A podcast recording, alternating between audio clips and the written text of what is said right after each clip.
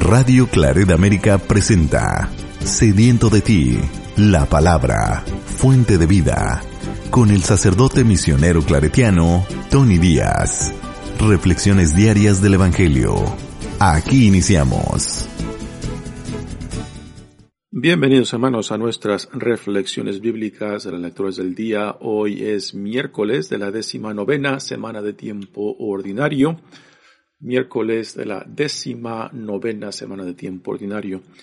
La primera lectura de hoy viene del profeta Ezequiel, capítulo 9, versículos 1 al 7, 10 y capítulo 10, versículos 18 al 22. En aquellos días oí que el Señor gritaba con voz potente, Acérquense los que van a castigar a la ciudad, empuñando cada uno su arma mortal. Entonces aparecieron en dirección del pórtico del, que da al norte seis hombres, cada cual con su arma mortal en la mano. En medio de ellos estaba un hombre vestido de lino, que llevaba en la cintura un estuche para escribir. Entraron y se detuvieron ante el altar de, bronce. La gloria de Dios, de Israel, que descansaba sobre los querubines, se elevó y se dirigió a la entrada del templo. El Señor llamó al hombre vestido de lino, que llevaba en la cintura el estuche para escribir, y le dijo, Recorre a Jerusalén y marca con una señal en la frente a los hombres que gimen y lloran por todas las prácticas abominables que se cometen en la ciudad.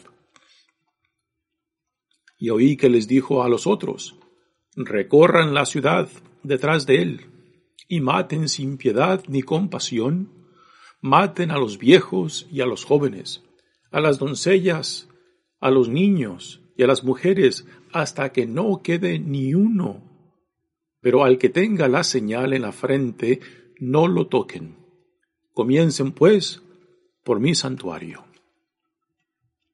Entonces ellos empezaron a matar a los ancianos que estaban delante del templo, y el Señor les dijo, profanen el templo, llenen sus atrios de cadáveres y salgan después a matar a los que encuentran en la ciudad. Luego, la gloria del Señor se elevó del umbral del templo y se posó sobre los querubines. Al partir, los querubines desplegaron sus alas y se elevaron del suelo ante mis ojos. Se detuvieron a la entrada del pórtico oriental del templo del Señor, y la gloria de Dios de Israel estaba encima de ellos. Eran los mismos seres vivientes que yo había visto debajo del Dios de Israel, junto al río Kebar, y reconocí que eran los querubines cada uno tenía cuatro caras y cuatro alas, y unas como manos bajo las alas. Sus caras se parecían a las que yo había visto junto al río Kebar, y todos caminaban hacia el frente. Palabra de Dios. El salmo responsorial es el salmo 112 y el responsorio es, bendita sea el bendito sea el Señor ahora y por siempre. Bendito sea el Señor ahora y por siempre. Bendito sea el Señor, alábenlo sus siervos, bendito sea el Señor desde ahora y para siempre. Desde que sale el sol hasta su ocaso, Alabado sea el nombre del Señor. Dios está sobre todas las naciones, su gloria por encima de los cielos. ¿Quién hay como el Señor? ¿Quién iguala al Dios nuestro? ¿Qué tiene en las alturas su morada y sin embargo de esto bajar se digna su mirada para ver tierra y cielo? Bendito sea el Señor, ahora y para siempre. El Evangelio de hoy viene de Mateos capítulo 18, versículos 15 al 20. En aquel tiempo Jesús dijo a sus discípulos, Si tu hermano comete un pecado, ve y amonéstalo a solas. Si te escucha, habrás salvado a tu hermano. Si no te hace caso, hazte acompañar de una o dos personas para que todo lo que se diga conste por boca de dos o tres testigos. Pero si ni así te hace caso, díselo a la comunidad. Y si ni a la comunidad le hace caso, apártate de él como de un pagano o de un publicano. Yo les aseguro que todo lo que aten en la tierra quedará atado en el cielo, y todo lo que desaten en la tierra quedará desatado en el cielo. Yo les aseguro también que si dos de ustedes se ponen de acuerdo para pedir algo, sea lo que fuere, mi Padre Celestial se lo concederá, pues donde dos o tres se reúnen en mi nombre, ahí yo estoy en medio de ellos. Palabra del Señor. Muy bien, demos comienzo a nuestra reflexión de las lecturas del día. Tenemos nuevamente eh, al profeta Ezequiel en la primera lectura y ahora se nos presenta pues una visión ah, muy violenta, una visión la cual se lleva a cabo por parte de la justicia de Dios el castigo por la idolatría, por la desobediencia, por el rechazo mismo de Dios. Y no cabe duda que son, son palabras fuertes, es una visión realmente violenta pero no hemos, hemos, de recordar, hemos de recordar que el lenguaje, el lenguaje de los profetas es un lenguaje simbólico. Aquí Ezequiel no está describiendo algo literal, ah, sino que está utilizando un lenguaje simbólico para representar lo que Dios dice, lo que Dios va a llevar a cabo a consecuencias del la idolatría, de la infidelidad, del rechazo del pueblo ah, de Dios.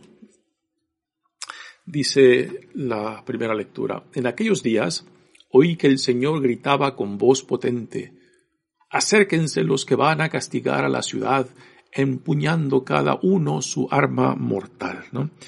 Y esta visión de Ezequiel pues abre con, dice, una voz potente. Uno puede imaginar pues una voz que retumba, una voz que eh, exige atención, una voz que no puede ser apagada, que no puede ser cerrada, una voz que llega, llega a todos, porque es la voz del Creador. Dice, entonces aparecieron en dirección del pórtico que da al norte seis hombres, cada uno con su arma mortal en la mano. Así que son seis, seis hombres que después, este, en realidad, eh, este número eh, representa a seis ángeles y después está el séptimo y el séptimo es el escribano, es el que em, escribe, es el que va ah, dejando en testimonio por escrito a lo que Dios va mandando.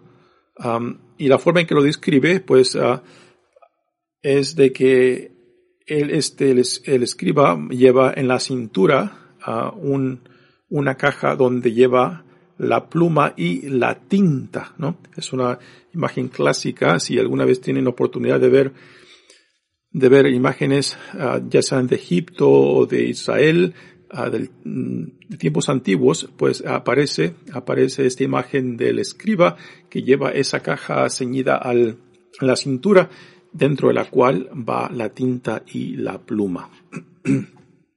Dice, en medio de ellos estaba un hombre, es el séptimo, vestido de lino, que llevaba en la cintura un estuche para escribir entraron y se detuvieron ante el altar de bronce. Es el altar eh, del, el templo del Señor, donde la presencia del Señor estaba, estaba postrada, postrada sobre los querubines y serafines.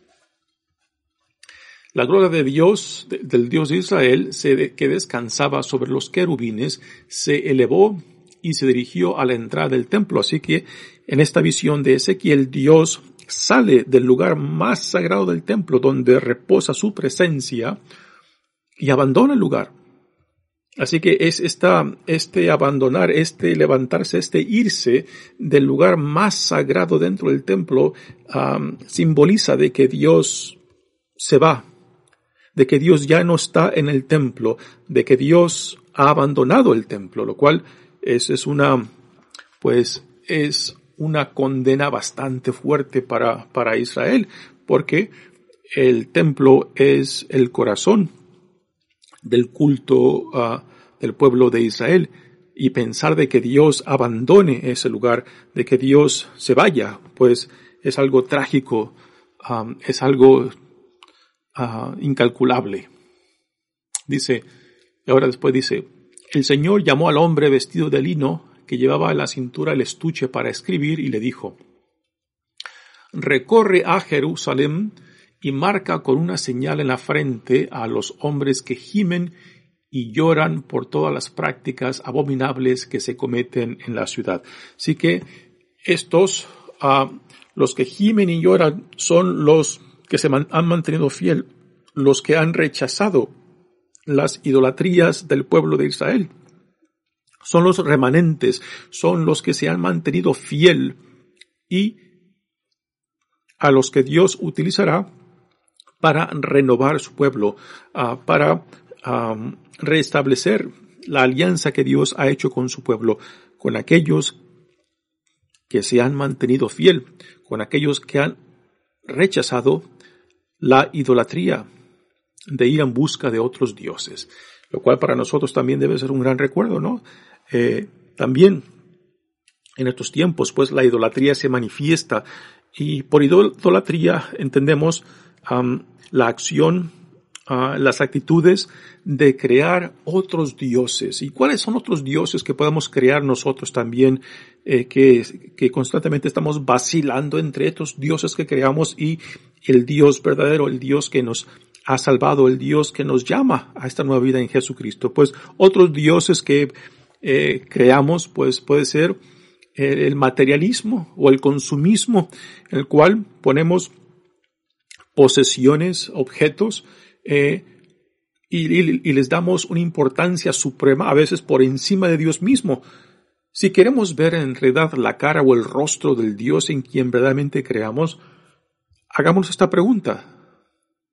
¿A qué es lo que le doy tiempo, energía, recursos? ¿A qué es lo que le doy prioridad, importancia? ¿A qué es lo que donde mi tiempo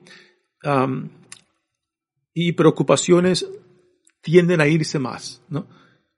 Y la respuesta a estas preguntas, pues, nos dará una idea muy clara del rostro del Dios, a quien a últimas le damos, culto, por, nuestro, por el tiempo, por los recursos, por las importancias, por la, ah, por la prioridad ah, que tiene en nuestras vidas. Entonces ese será el Dios. Y la pregunta es, ¿ese Dios es el mismo Dios de Jesús? ¿Es el Dios nuestro Padre? ¿Es el Dios que en amor nos ha criado y nos sustenta y nos llama? ¿O es otro Dios que hemos creado y a quien le damos a nuestra fidelidad?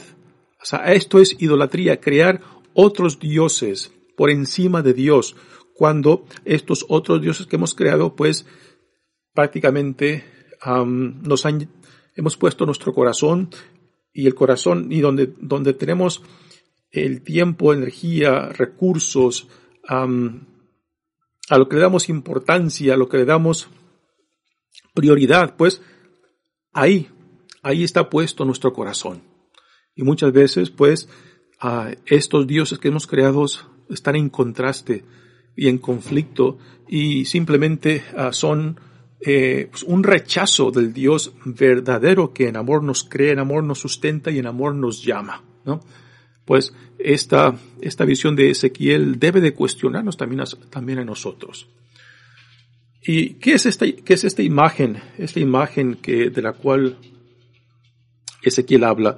Eh, los especialistas en el libro de Ezequiel nos dicen que esa marca que el escriba pondría en aquellos que se han mantenido fiel sería la, eh, la letra Tao, Tao, que es la última letra del alfabeto griego, que es muy similar a la letra X de nuestro alfabeto.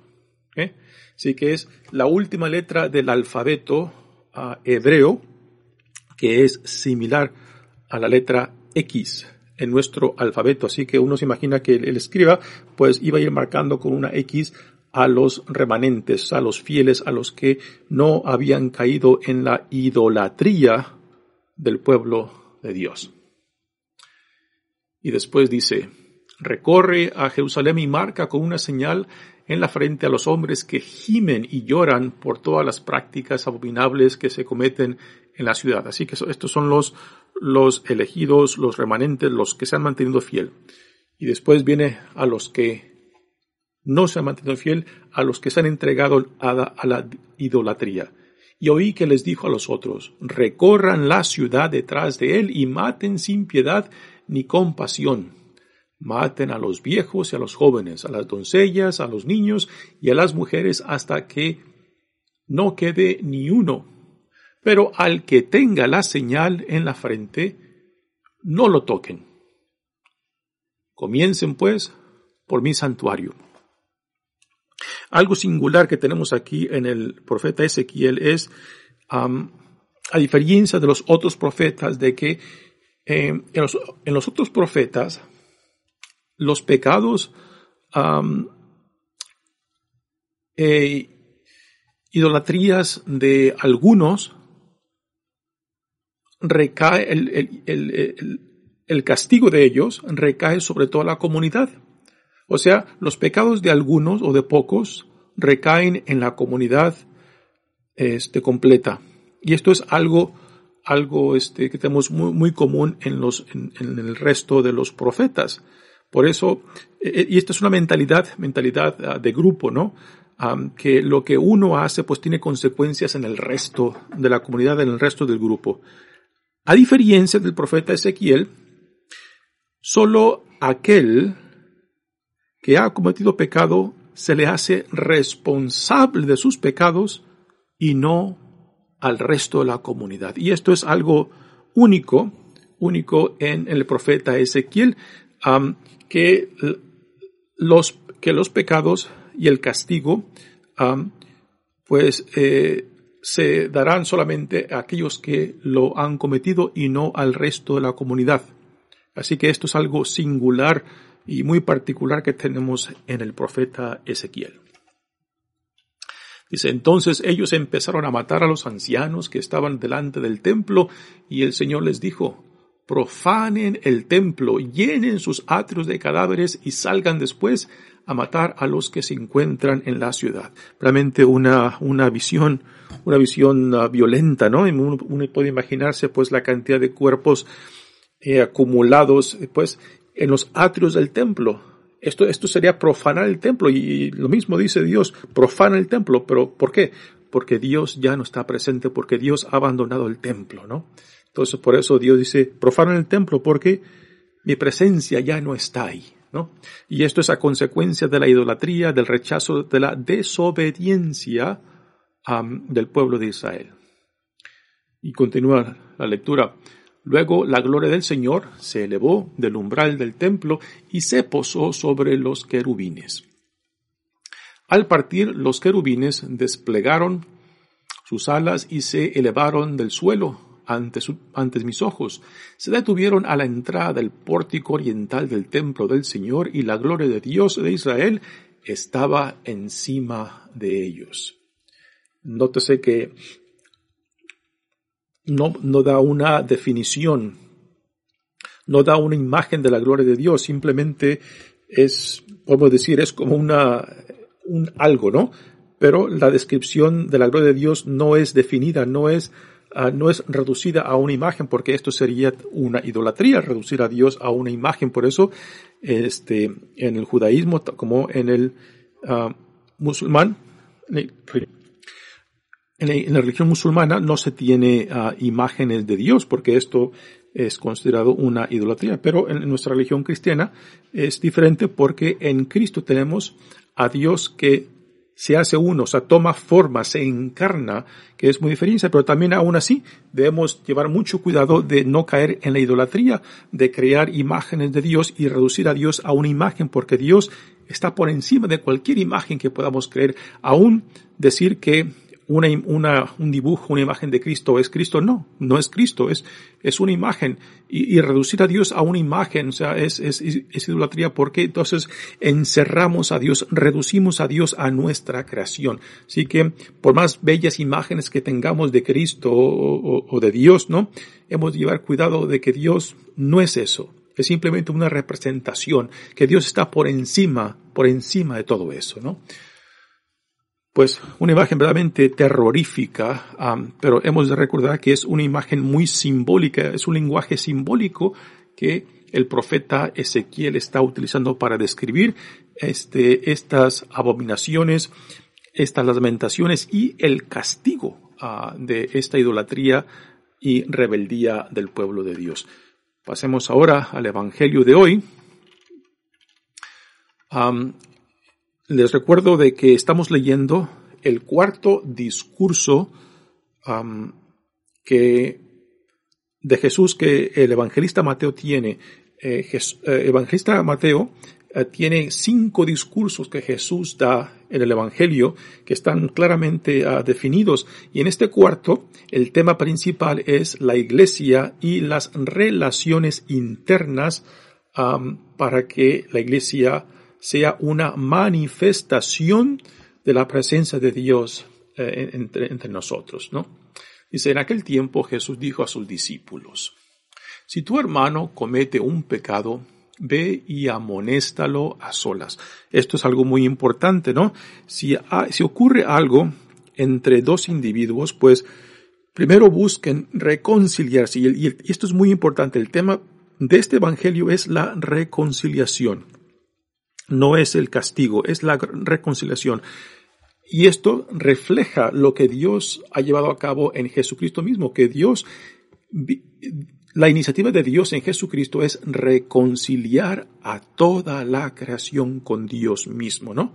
Así que esto tiene que manifestarse en nuestra comunidad como iglesia, de que el tema la misión fundamental nuestra es la reconciliación de toda la creación, de todos los hijos e hijas de Dios con Dios mismo, ¿no?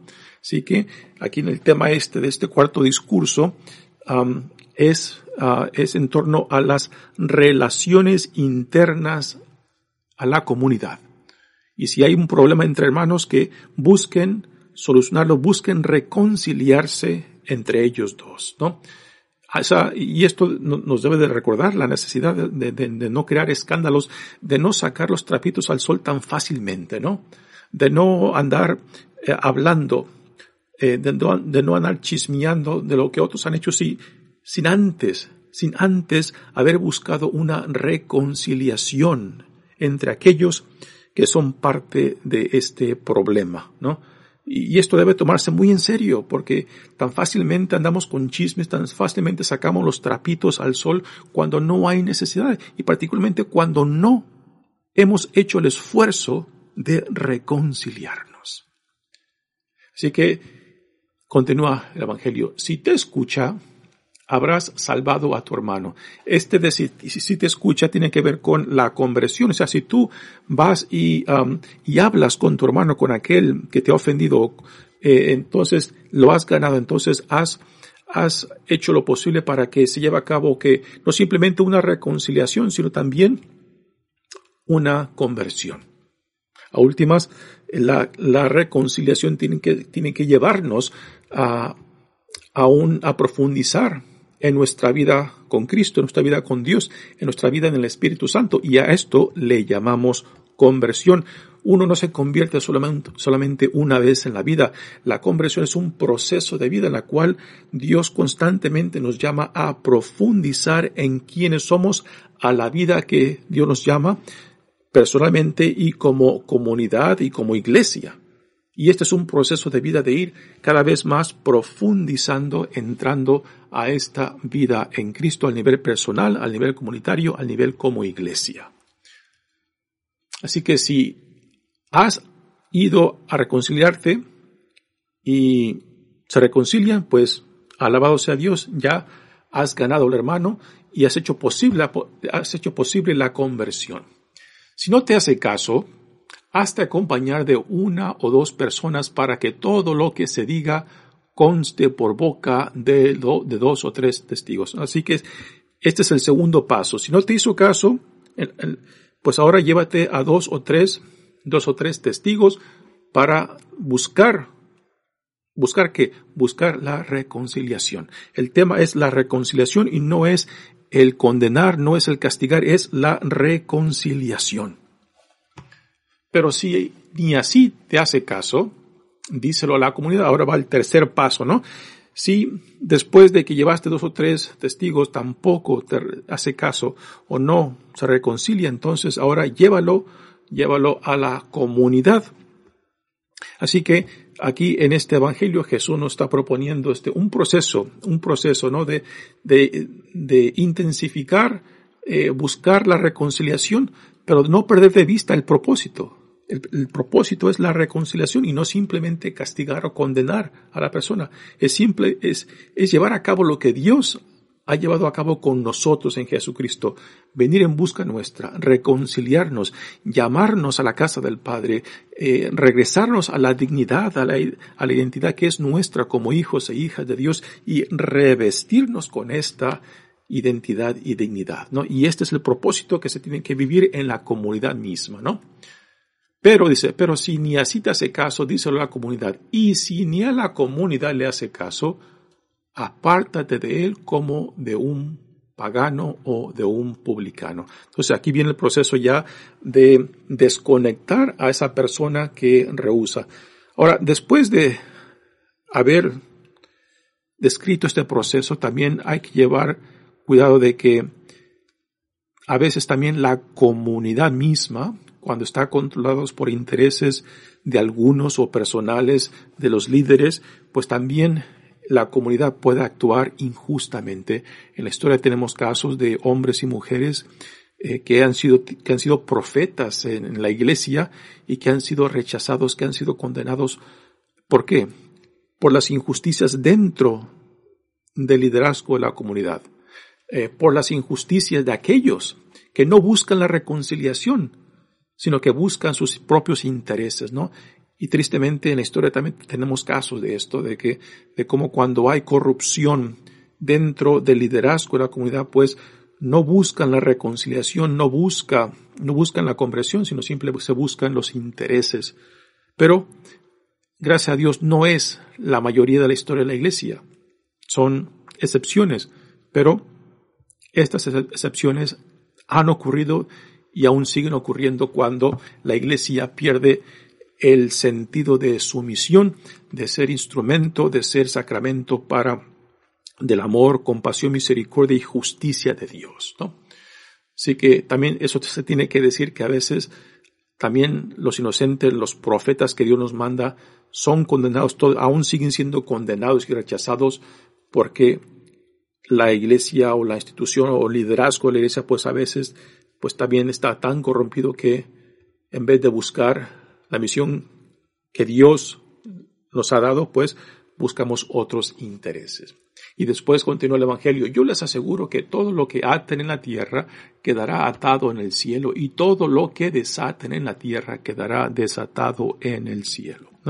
Esto nos debe dar pausa para pensar seriamente cuando eh, se separe a un hermano o una hermana de la comunidad porque no quiere, no quiere este, ah, escuchar, ¿no?